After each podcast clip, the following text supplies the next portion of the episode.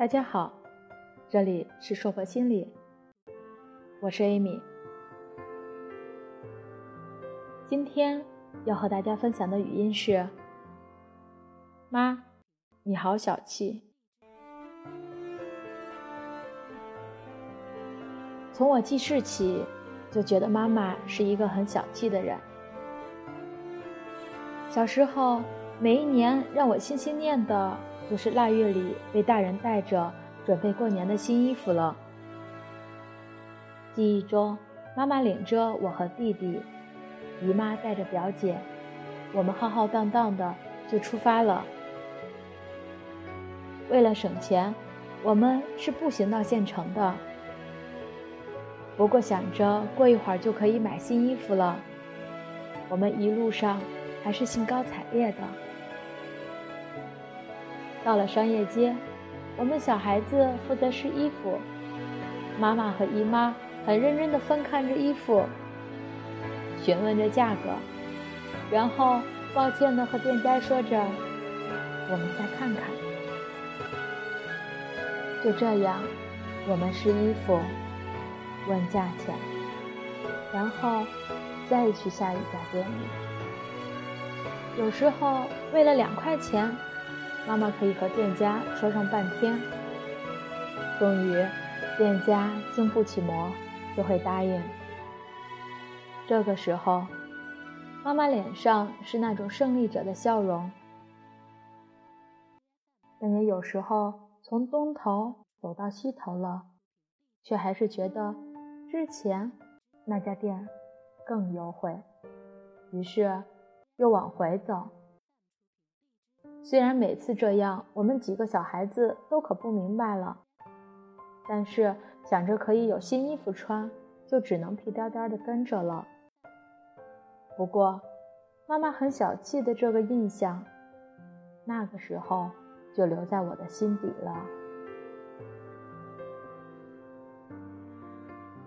当学生的那些年，妈妈会要求我的家庭练习本，正着写完了。再翻过来，在背面写。这一年的正式作业本，留到下一年做研草本。说他为了省钱吧，但是看着人家家里每学期期末就会把旧书本卖了，给孩子添置新的学习用品，他却找个箱子把我们用过的书全放进去，而且也不借给别人。当时他的做法挺让我想不通的，就是觉得他的小气是涵盖了生活的方方面面的。不过，有的时候妈妈也会大方一下的，比如去县城赶集，或者带着我和弟弟去逛庙会，那也是让我特别期待的日子。其实根本听不懂戏台上唱的是什么。就是因为每每这个时候，会有从四面八方赶来卖好吃的摊贩。平时再节约的妈妈，这种情形下，还是会问问你们想吃啥呢？然后妈妈会给我和弟弟一人买一份儿。我俩吃的时候，他就坐在旁边的凳子上等着。我问他。你怎么不吃呢？妈妈会说：“他早上吃得饱，这会儿一点都不饿。再说一会儿就回家了。”那个时候的我就在想，大人真好，肚子大，吃一顿饭就可以存好多食物。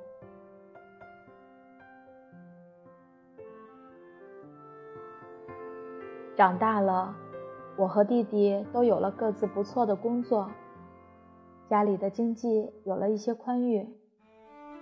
可是妈妈小气的毛病是一点都没改，她几乎从来不坐出租车，说是我又没有什么要紧事儿，公交车只要一块钱就能到，花那几十块钱干什么？有一次，妈妈从老家赶过来。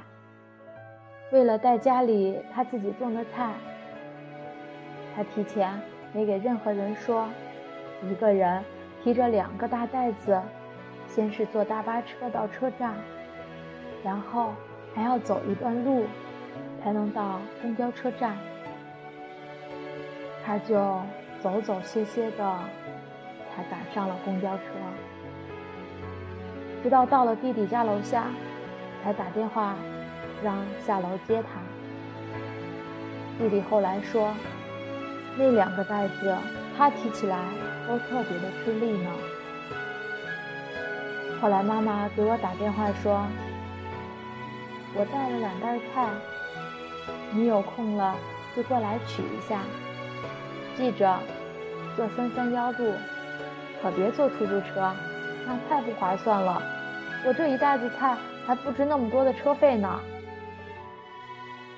我会开玩笑的和他说：“你这个老太太，你自己小气，还让我们和你一样小气。”但是那天，我还是很听话的，走路去搭乘公交车。那天回来的路上，我坐在车上，公交车走走停停，往事一幕幕涌上心头。忽然间觉得妈妈小气的挺可爱的。当年那些被我一一贴上小气标签的行为，买东西的货比三家，作业本的物尽所用，绿色出行。哪一个不是我们所倡导的？只是那时青春年少的自己，不谙世事，不懂那个年代的大人所经历的饥荒，没有体会过过度的物资匮乏带来的忧患意识。但是想想我的这些年，在这个物欲横流的时代，曾几何时，我懂得了节俭。懂得了知足常乐，学会了享受生活中的点滴美好。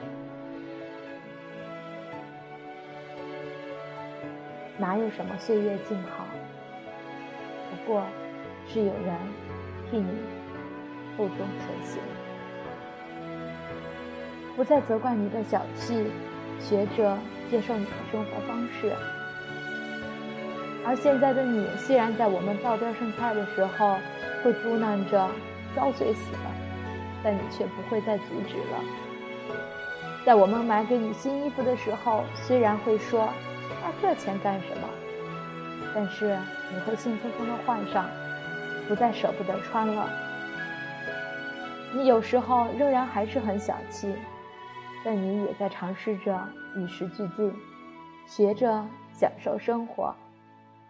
我知道，这是你不想辜负。我们对你的爱。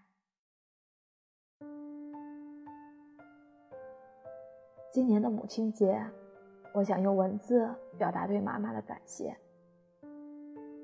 你的言传身教，让我受益终生。我甚至能想象到妈妈看到这篇文字时的惊讶。她一定怪我，怎么会写下这些不上台面的琐事。我会骄傲的对他说：“你真的是一个伟大的母亲，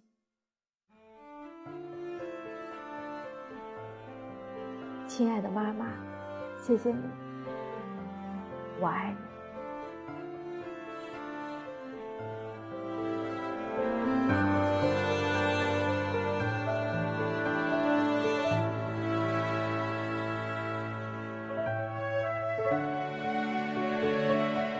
这里是硕博心理，感谢你的陪伴，我们下次再见。